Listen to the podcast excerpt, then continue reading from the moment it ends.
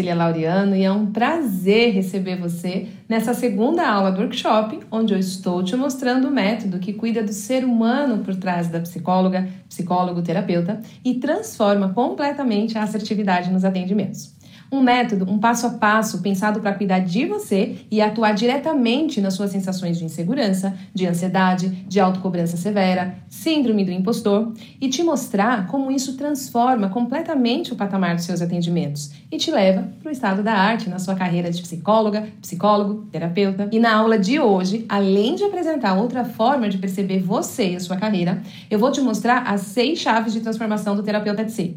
E também nós vamos olhar para o resultado do seu autorrastreamento, que eu apresentei na aula 1. Se você não viu a aula 1 e não preencheu o seu formulário de autorrastreamento, pause esse vídeo agora, faz isso agora, clicando na aula 1, que está aqui nessa mesma página que você está me assistindo, e após ter feito isso, volta aqui para assistir a aula 2, combinado?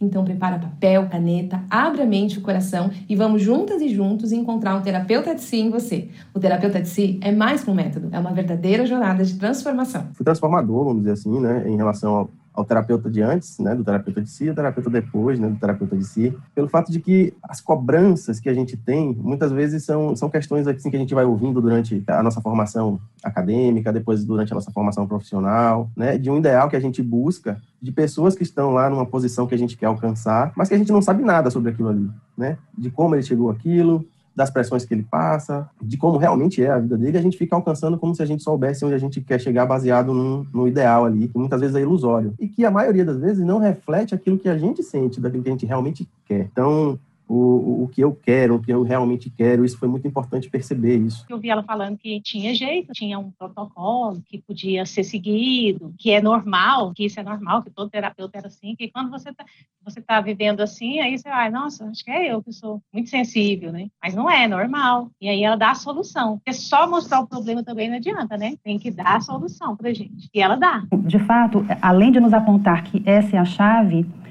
mas que caminho é esse? Né? Como de fato mergulharmos nisso? E tem sido transformador, de uma riqueza imensa, profunda. E isso é só o começo. Nós vimos na primeira aula as três principais razões que te impedem de cuidar de si, que é o ser humano por trás da psicóloga, psicólogo, terapeuta, sem que nem mesmo você se dê conta disso. E também como isso impacta na sua carreira como profissional dessa área. E isso é algo muito comum. Vamos relembrar as três razões? Razão 1 um é a busca pela técnica milagrosa, a varinha mágica. A razão 2, querer se consertar, para só então ficar bem. E a razão número 3, desconhecimento do que de fato é trauma e traumatização. E você também recebeu na aula 1, como eu citei agora há pouco, o formulário de autorrastreamento, que é o primeiro passo para você começar imediatamente a olhar para isso. Por isso, é bem importante que você tenha feito o autorrastreamento para aproveitar tudo que nós vamos ver hoje. Para a gente poder compreender as seis chaves de transformação e como é importante cuidar de si na nossa carreira, é muito importante que a gente tenha entendido essas três razões que nos levaram a não fazermos isso. As três razões são bem claras nesse aspecto e eu vou te dizer o porquê. A razão número um, que tem a ver com a busca da técnica perfeita, está conectada à busca da cura das nossas próprias feridas. Pois quando nós não temos meios em nós mesmos para lidar com os nossos desafios e dores emocionais, o mais comum é buscar fora essa possibilidade, seja projetando no outro isso, seja através de técnicas que prometem ou trazem uma esperança de que é ela, a técnica, que vai transformar isso em nós. Porém, se essas técnicas não nos ajudarem a de fato a melhorar o nosso próprio relacionamento interior, não oferecerem oportunidades de não apenas nos conhecermos melhor, mas também nos tratarmos melhor, desenvolvendo de fato uma nova relação interna consigo mesmo, elas acabam gerando mais pressão interna. Pois essa pressão de fora para dentro acaba reforçando o olhar para nós mesmos como algo a ser consertado e não suficiente, o que gera um circuito vicioso sem fim. Em outras palavras, o foco fora e no outro tira o foco em nós, que somos a peça fundamental para qualquer técnica realmente funcionar.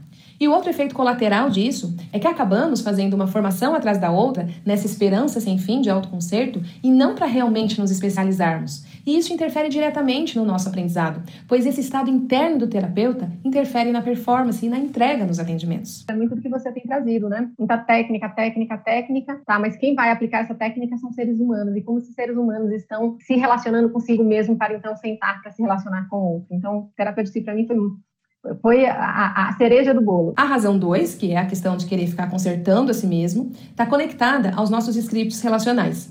Cecília, mas o que é que são scripts relacionais? Nós aprendemos a nos relacionarmos através da relação de apego com os nossos cuidadores. É a partir dessa relação, a partir desses vínculos, desses modelos de relação, que nascem os scripts relacionais. Esses scripts nada mais são que uma forma de nos relacionarmos com a gente mesmo e com o outro, baseado nesses modelos de relação precoce.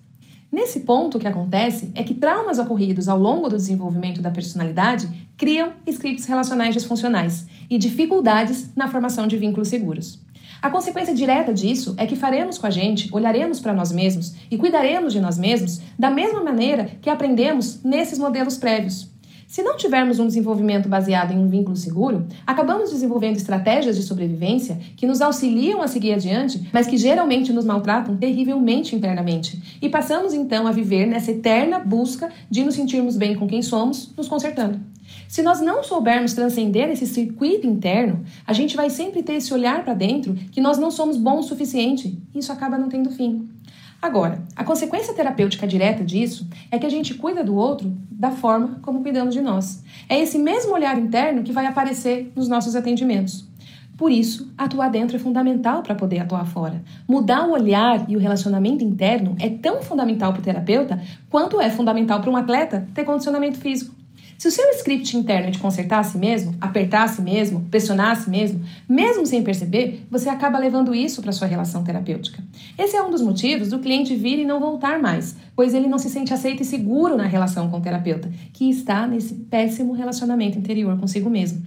Quando você se torna terapeuta de si, você começa a desenvolver as habilidades de se sentar consigo mesma e com o que você sente. Aprende a se sentar com quem em você tem medo, com quem em você está inseguro, com quem você se cobra, se desafia, mas não mais para se consertar, mas sim para se nutrir, se cuidar e assim se transformar voltar a florir. Cada vez que você aprende a lidar com isso que habita em você dessa forma, isso te habilita, te potencializa a lidar com os outros, te tirando do papel de salvador e te devolvendo a sua humanidade para o encontro terapêutico saudável. Pensa no melhor atendimento que você já recebeu na sua vida, do seu melhor mestre. Qual era o olhar? Qual era a presença? Qual era a escuta? Qual era o contato? A gente só aprende a fazer isso, a estabelecer essa presença com maestria, quando a gente aprendeu a estabelecer dentro. Quando a gente aprendeu a se receber assim, se olhar assim, a cuidar de si assim, pois o script interno reflete o externo. Então a gente olha para nós como esse algo a ser cuidado e não consertado. Parece que esse mundo diz para a gente que é errado cuidar da gente, que é egoísmo, que não é certo. Eu acho interessante, inclusive para pessoas cristãs, por exemplo, a, a máxima do amar a Deus sobre todas as coisas, até o próximo como a si mesmo, tal. Se a gente para que dizem, não, são dois mandamentos que estão aí, não, não são dois, são três. É amar a Deus, o segundo é amar a você, para a partir da forma como você ama você, você poder entregar ao outro. Tem três aí, e o segundo é a que a gente possa olhar para a gente, mas não é isso que esse mundo biruta ensina a gente, né? É triste. Razão 3. A razão 3 quase fala por si mesma. Ampliar sua visão sobre trauma é fundamental. Porém, ampliar a visão sobre os seus processos de trauma é fundamental. É a base. E note que eu não estou falando para você aprender sobre trauma como técnica para atender apenas, mas sim para olhar para os seus próprios processos primeiro. E isso nos leva à análise do seu rastreamento. Eu pedi no seu auto-rastreamento para você responder a todas as perguntas, colocando um X ao lado da letra que melhor respondia a pergunta para você. Letra A, B, C ou D, e pedi para você anotar a letra que apareceu mais vezes, certo? Ao terminar o seu rastreamento, você deve ter tido uma boa visão que você enfrentou mais coisas do que você tinha colocado atenção. E eu não vou me espantar se você marcou a letra A ou B para todas as perguntas, o que já indica uma grande frequência de desafio, em especial em idade precoce. Na verdade, eu não vou me surpreender se você respondeu A para todas as perguntas.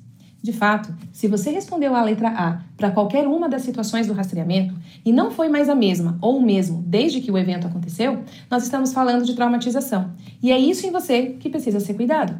Como eu expliquei na aula 1, o trauma não está no evento, mas sim como o evento foi vivido na sua fisiologia. Em outras palavras, o que importa é que se o que viveu e te machucou foi de fato cicatrizado ou continua até hoje gritando por atenção através das suas dores emocionais. Você acha mesmo que você escolheu ser psicóloga, ser psicólogo, terapeuta à toa? Acha que essa atração que a gente sente por esse tipo de dor vem do nada? Claro que é fato que muitas pessoas passam por trauma e não se tornam ou se tornaram terapeutas. Porém, não é incomum que aqueles que escolheram essa carreira tenham em seu histórico o trauma e a traumatização como alavancas dessa busca por transformação de si e dos outros. Não somos nós que encontramos o trabalho com o trauma. O trauma nos visitou primeiro. E para a maioria de nós, não passou, mesmo que a nossa mente racional diga que sim. A sensação constante de que tem algo errado com você, o não desligar, a ansiedade sempre presente, a autocrítica severa, a insegurança que nunca passa, precisar de substância para conseguir descansar, não saber se dá limite, não dá limite para os outros, tudo isso fala mais alto do que qualquer pensamento dizendo que não foi tão grave assim. A boa notícia é que o trauma não é só o terrível da vida. O trauma também é o que permitiu conhecer forças em nós que só foram acionadas com a visita dessas adversidades. O trauma carrega em si mesmo o terrível e o incrível da vida, pois toda ferida carrega em si mesmo a potência de cura e de quem nos tornamos quando crescemos com o que vivemos.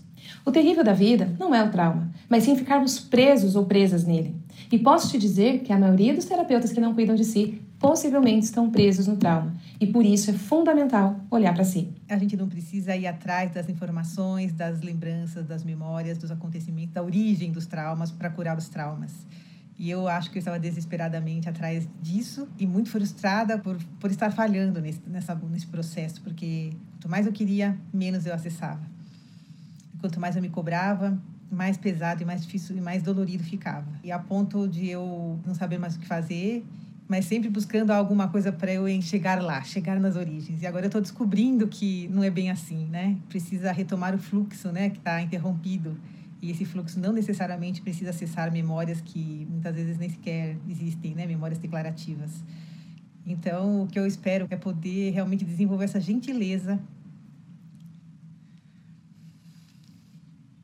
que está faltando comigo mesmo, mesma essa ideia de que, é, que ela é uma ideia óbvia, mas, no entanto, muito pouco praticada por quem lida com a coisa do, do desenvolvimento humano, do atendimento a outras pessoas, do ponto de vista de sua saúde mental. Porque a gente olha pouco para si. Então, parece meio óbvio que para cuidar do outro eu preciso cuidar de mim, é, mas na prática a gente não, não vai muito por esse caminho, né? Então, quando eu vi terapeutas dizer, eu disse, gente, é isso, eu preciso cuidar de mim. Dito tudo isso, está na hora da gente explorar as seis chaves de transformação do terapeuta de si, os seis passos que oferecem a mudança dessas três razões que estudamos até agora e que abre as portas para você encontrar o seu cuidador interno. Esse método, esse mapa, é resultado de uma reflexão profunda, onde eu fui identificando as chaves que foram abrindo essas portas e é focada no estado da arte, pois olha para o ser humano por trás da técnica e da carreira de psicóloga, psicólogo ou terapeuta. Vamos às chaves? A chave número um está diretamente ligada a reconhecer o tamanho do nosso desafio. Na jornada do herói, por exemplo, quando o herói parte para a jornada, para o desafio, ele precisa saber qual é a tarefa que ele tem que executar. Quando a gente olha para os mitos, e nós temos vários para nós pensarmos, como os Doze Trabalhos de Hércules, Teseu no labirinto do Minotauro, Perseu e tem que trazer a cabeça de Medusa para o rei, etc., ele sempre tem uma missão, um desafio. Ou seja, você precisa saber o tamanho do seu desafio. Então, a chave número um de ser terapeuta de si é a gente se tornar consciente qual é o desafio de ser terapeuta. Quais são os possíveis buracos que costumamos cair? Um é essa autocobrança severa, da gente achar que tem que ser perfeita, perfeito, ter mudado tudo em nós, que temos que ser o salvador, que não podemos ter emoções que nos, desafiam, que nos desafiam. E a gente entra nesse lugar de olhar para a gente mesmo como algo a ser consertado para que então a gente possa executar. Esse é um dos desafios. E o outro é o seu extremo oposto, que é uma de nossas sombras, que é: se eu não for essa pessoa perfeita e maravilhosa, não salvar o mundo, o meu cliente não será salvo. Lidar com essa pressão ou com esse exagero de si mesmo faz parte desse lugar dos desafios de ser terapeuta. Apenas um exemplo. Outro desafio de ser terapeuta. Nós estamos expostos à traumatização, como eu falei, por trauma vicariante. Apenas relembrando, a traumatização vicariante é o nome dado ao trauma de pessoas que ficam expostas a relatos de traumas e de tanto ficar ouvindo essas histórias, esses desafios e dores, sem autocuidados necessários, podem entrar em burnout. Se nós não soubermos das reverberações da relação terapêutica em nós, porque é uma relação de, de afetação onde eu afeto e sou afetada, nós temos então muitas vezes o processo de traumatização presente. Primeiro, ouvi ela falar, uh, ouvi a Cecília trazendo assim sobre o trauma vicariante, foi uma coisa que me chamou a atenção, porque como eu já vinha desse processo de, de adoecimento mesmo, de falta de energia, falta de vitalidade, ouvi ela falar sobre o quanto o terapeuta é afetado também, né, pelo, pelas histórias que a gente escuta. E isso fez muito sentido, porque era o que eu realmente estava sentindo. Eu ouvi muitas histórias é, de arrepiar o cabelo, e eu, eu me afetei, e não, e não sabia o que fazer com isso, assim. Então, ter ouvido ela falar sobre isso, e, e sobre a importância da gente se cuidar, da gente, né, que, que cuidar da gente como instrumento do nosso trabalho é tão importante quanto um cirurgião entrar na cirurgia com o bisturi afiado. E, e isso fez todo sentido. Então, na chave número um, eu listei todos os desafios que eu percebo que, são, que estão a cargo de serem transcendidos, cuidados, através de treinos de habilidades adequados. Essa é a chave número um: reconhecer, mapear o tamanho do desafio. Escreve agora aí quais são os desafios de ser terapeuta que até agora você não havia se dado conta. Ser terapeuta, ser psicóloga, psicólogo é lindo, porém você literalmente está colocando você, o seu corpo, as suas emoções a serviço. Não mapear esse desafio é muito ruim para você. Então começa agora a trazer consciência para a afetação da relação terapêutica. E vamos para a chave número 2, que é compreender crenças. Crenças é uma das maiores temáticas que nós vemos no consultório, que estudamos e que geralmente lutamos. Porém, elas têm possibilidades muito mais profundas, a um nível muito maior que nós estamos acostumados a compreender. O processo de compreensão de crenças para um terapeuta vai muito mais além do que a gente trabalhar no conceito de crença limitante ou crença não limitante, crença bloqueadora.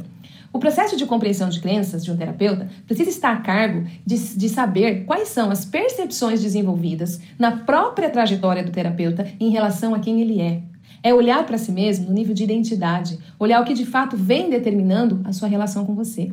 É compreender o seu mapa de percepção de mundo, muito além do que essa ideia de crença negativa ou positiva que você precisa mudar. É realmente conseguir se olhar de fora, sair da ilha para ver a ilha é saber que o que nós identificamos como crença é um significado dado a uma experiência sentida no corpo.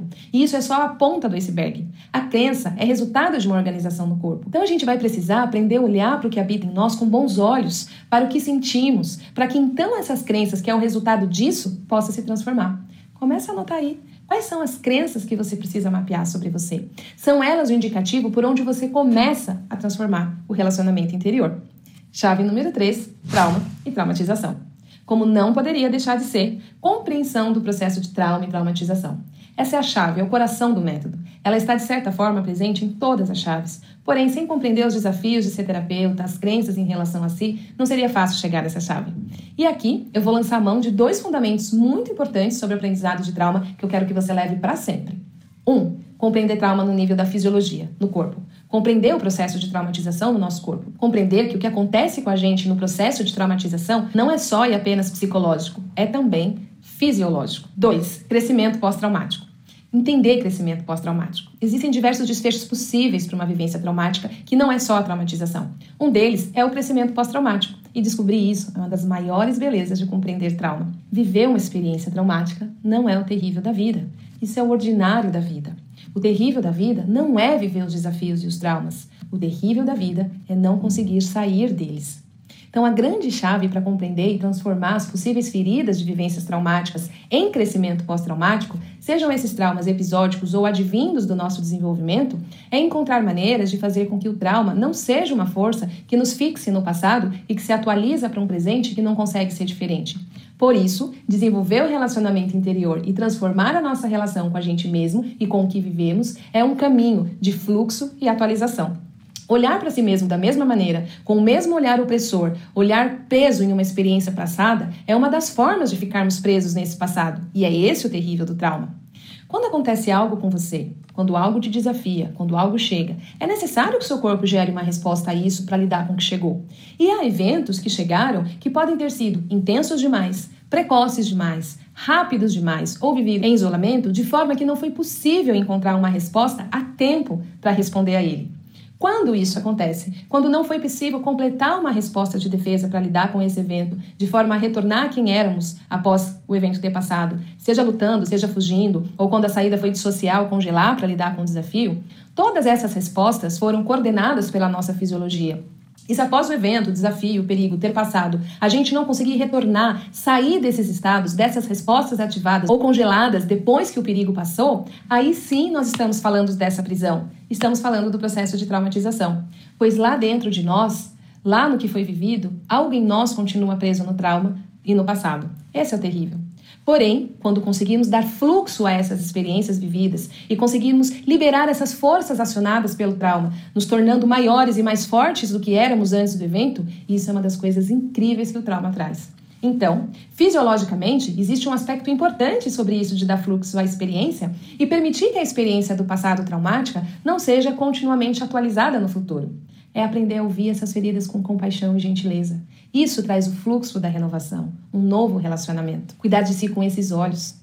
Processamento de experiência traumática significa a capacidade de assimilação, tanto no campo psicodinâmico mental, através da simbolização, quanto no campo neurobiológico, fisiológico, através da possibilidade da regulação rítmica do nosso sistema nervoso, do nosso corpo. Compreender essa conversa mente e corpo, essa integração, esse relacionamento é fundamental para cuidarmos de nós mesmos. Foi sobre esse tesouro que eu falei para vocês quando contei a minha história na aula 1, que me levou a ver que enquanto eu não voltasse para essa relação, para esse encontro com o corpo, eu não entenderia esse mapa de orientação que existe no aqui e agora e eu não seria capaz de apoiar outras pessoas a fazer o mesmo. Então, a chave número 3 está em desvendar e compreender com mais profundidade os processos de trauma e traumatização e como eles afetam as nossas respostas ao mundo. Como eu atuo ao mundo, como eu luto pelo que eu quero, como eu me defendo, como eu me escondo, como eu me posiciono. Tudo isso se refere a esse corpo agindo. E isso é um mapa tão bonito de ser desvendado, uma jornada tão incrível compreender, de compreender a nossa própria história e tudo que a gente superou, tanta força que habita em nós e se apropriar dela, que eu tenho certeza que você vai amar se conhecer a partir desses olhos. E então, nós vamos para a chave número 4, que é comunicação. E essa chave número 4, ela é um pouco surpreendente, pois ela não está no caráter das abordagens, ela está no caráter das habilidades, e poucos terapeutas investem nisso. E eu gostaria que essa dica também ficasse com você para sempre. Vamos a um exemplo. Se um cirurgião vai fazer uma cirurgia, ele tem que estar bem, para ele não tremer. Então, essa é uma das funções dele. Ele também tem que ter a técnica, ele tem que saber o que ele vai fazer, onde ele vai cortar. Só que se ele não tem um instrumento apropriado e afiado, não adianta ele estar bem e não adianta ele ter a técnica. Se o instrumento dele não estiver pronto para executar, ele não vai conseguir fazer. A gente tem um instrumento entre a técnica e a gente, e esse instrumento se chama comunicação. E muitos de nós, muitas vezes, somos excelentes na nossa técnica, temos um profundo conhecimento técnico, estamos fazendo bons processos de autocuidado e autorregulação, mas a forma que a gente executa a técnica, através da nossa fala e da nossa escuta ativa, não está bem desenvolvida. E aí está a chave para você aprimorar a sua abordagem. Então, as habilidades de comunicação que passam por recepção e transmissão é a chave número 4. E ela é uma chave que pouquíssimos terapeutas sabem que existe, em especial a comunicação interna. Sabia que a sua comunicação com você mesmo melhora a sua comunicação com o mundo? Aprender a ouvir a si mesmo sem brigas muda a maneira como você escuta a outra pessoa? Pois é. Às vezes, ao invés de fazer uma próxima formação técnica, você precisa olhar para esse lugar, dessa ferramenta que é o bisturi, que é a ferramenta entre você e o cliente, que é a comunicação. E aí a gente vai ter várias ciências que vão desde comunicação não violenta, é, comunicação hipnótica, escutatória e muitas outras dentro dessa área, muitas outras coisas a fazer, que fazem a abordagem ser muito mais eficientes quando encontradas nesse lugar. E assim a gente chega na chave número 5. A chave número 5 são os protocolos de autocuidado. Essa chave está ligada diretamente à composição de um protocolo de autocuidado, onde você elege qual é ou quais são as ferramentas que você vai lançar a mão para cuidar de você diariamente. Como profissionais, nós sabemos da necessidade de fazermos terapia, de termos ajuda profissional para as nossas questões. E, fora isso, nós também precisamos, sem sombra de dúvidas, de protocolos de autocuidados. Tanto pelo que eu já expliquei sobre traumatização vicariante, quanto para fazermos o nosso trabalho com qualidade de abertura. Somos humanos cheios de desafios e sabemos que temos emoções diariamente de acordo com os nossos desafios pessoais. E precisamos saber o que fazer para cuidar de nós mesmos para podermos atender com tranquilidade e prontidão no dia a dia. Do mesmo jeito que um jogador ou um atleta, para poder executar sua arte em campo, ele precisa do seu treino diário, ele precisa cuidar dessa habilidade diariamente, um terapeuta, um profissional dessa área, também precisa ter o seu protocolo de autocuidado, porque senão, ou ele vai acabar afastando os clientes, ou ele vai entrar em esgotamento, ou por um caminho ou por outro. Um atleta que entra em campo sem treinamento só não vai conseguir jogar, correr, executar sua arte, como ele também possivelmente vai se machucar, vai se distender por falta de treino, por falta de aquecimento, por falta de autocuidado. O mesmo é para nós. Por isso eu criei um protocolo de autocuidado e isso faz toda a diferença na qualidade dos meus atendimentos. E para finalizar, a chave número 6. A chave número 6 é a introdução à focalização. Como não poderia deixar de ser, não dá para fugir. É a é a introdução, é a compreensão da escuta do corpo que a focalização me ensinou e me ensina todos os dias. A focalização é descrita como um processo essencial na mudança terapêutica. Ela é uma habilidade que, no, que nos possibilita ouvir a nossa sabedoria corporal através do que sentimos e não apenas do que pensamos. Focalizar é, antes de mais nada, uma forma de autocuidado, baseado em profunda compaixão e gentileza para com tudo que existe no nosso interior, promovendo a conversa mente-corpo que possibilita fluxo e um profundo bem-estar. A focalização foi um divisor de águas na minha vida. Ela me possibilitou um novo relacionamento interior e mudou completamente a minha atuação terapêutica. Ela me ensinou a olhar para mim com novos olhos. E isso, de fato, é a base de tudo. Então, ela fez e faz parte desse mapa porque a focalização me deu esse link dessas diversas abordagens e ela trouxe, trouxe também a comunicação para esse caminho de reconexão entre corpo, coração e mente através do relacionamento interior. Ela me ensinou na minha própria pele que quando a gente conecta aqui, a gente conecta lá, que é o nosso cliente. Então, finalizando as seis chaves, vamos recapitular? Chave número um, tamanho do desafio. Qual é o tamanho do desafio do terapeuta? Dois, compreensão de crenças no nível da percepção e da identidade. 3. Navegação do trauma na compreensão do nosso corpo. 4. Comunicação. 5. Protocolo de autocuidado. E 6. Escuta do corpo através da focalização. Essas são as seis chaves do método Terapeuta de Si. Eu desenvolvi o processo para trazer para os profissionais esse método, esse passo a passo, como um caminho para que você possa viver isso, para que você possa ter acesso a tudo isso. Uma jornada para aqueles que querem viver essa qualidade de ser terapeuta de si e ver como isso realmente eleva a assertividade nos atendimentos. E é sobre esse mapa que nós vamos falar na terceira aula desse workshop, que vai ao ar nessa sexta-feira às 8 horas. E além de te apresentar a possibilidade de ser terapeuta de si, eu vou aprofundar um pouco mais um dos itens mais importantes desse workshop, que é a relação direta do seu autocuidado com a sua eficiência terapêutica. Como eu sempre falo, cuidar de si para cuidar do outro não é necessário só pelo óbvio de só damos o que nós temos, mas também pela relação direta da eficiência terapêutica que eu vim mostrando para você nas aulas. E para isso ficar completamente claro para você, além de eu te apresentar apresentar o programa Terapeuta de Si, eu vou falar sobre os scripts relacionais na relação terapêutica. O porquê o vínculo terapêutico é uma incubadora de novos scripts relacionais dentro do processo. Eu nem preciso dizer para você que essa aula é imperdível e para você assistir, você precisa ficar ligada, ligado no seu e-mail para receber o seu acesso. E antes de terminar, eu quero te fazer meus dois pedidos. Pedido número um: esse workshop é feito para você profissional dessa área, que tem essa busca, essa entrega, essa profissão tão linda e tão desafiadora. Eu quero saber como é que está sendo para você. Deixa seu comentário aqui. E se ficou alguma dúvida, alguma pergunta, deixa aqui também, que vai ser um prazer responder. E o meu pedido número dois, se tudo que você está vivendo aqui faz sentido para você e você considerar que esse workshop pode apoiar aquela sua amiga, aquele seu amigo que também é profissional, convida ele para participar, que ainda dá tempo.